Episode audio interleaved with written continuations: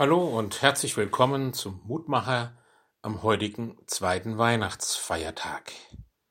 Wir hören auf die Losung aus dem Propheten Jeremia, Kapitel 33, Vers 6. Siehe, ich will sie heilen und gesund machen und will ihnen dauernden Frieden gewähren. Dieses Wort aus dem Propheten Jeremia ist eine Antwort Gottes auf ein Gebet des Propheten, wo der seine Sehnsucht zum Ausdruck bringt, dass Gott doch eingreifen möge, dass Gott doch ja die Dinge ändern möge.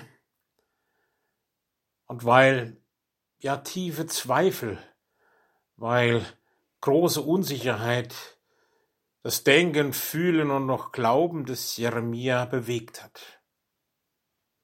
Und nun die Antwort Gottes darauf, ich will sie heilen, gesund machen und will ihnen dauernden Frieden gewähren. Gott möchte seine Menschen, möchte uns immer wieder neu klar machen, dass er Gutes mit uns vorhat, dass er zu uns steht, dass er uns dauernden Frieden gewähren möge. Manchmal sind wir auch voller Fragen und Zweifel, wie es Gott mit uns meint, ob das alles wirklich gut ist für uns. Wir sind verunsichert.